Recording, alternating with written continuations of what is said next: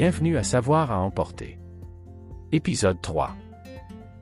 Saviez-vous que les hippopotames ont la capacité de dormir sous l'eau? Ils peuvent en plein sommeil remonter à la surface pour respirer toutes les 5 minutes sans avoir à se réveiller. Il existe des chiens pour aveugles mais également des chiens pour sourds et malentendants qui peuvent dissocier les différentes sonorités et avertir leurs propriétaires de la nature de ces sonorités. Exemple, réveil, téléphone, alarme, etc. L'aquaponie est une culture en circuit fermé qui fait cohabiter l'agriculture et l'élevage de poissons, les déjections des poissons servent d'engrais naturels pour les plantes. C'est utile puisque l'agriculture représente 70% de la consommation d'eau dans le monde. Merci pour votre écoute. N'oubliez pas d'aimer et de vous abonner.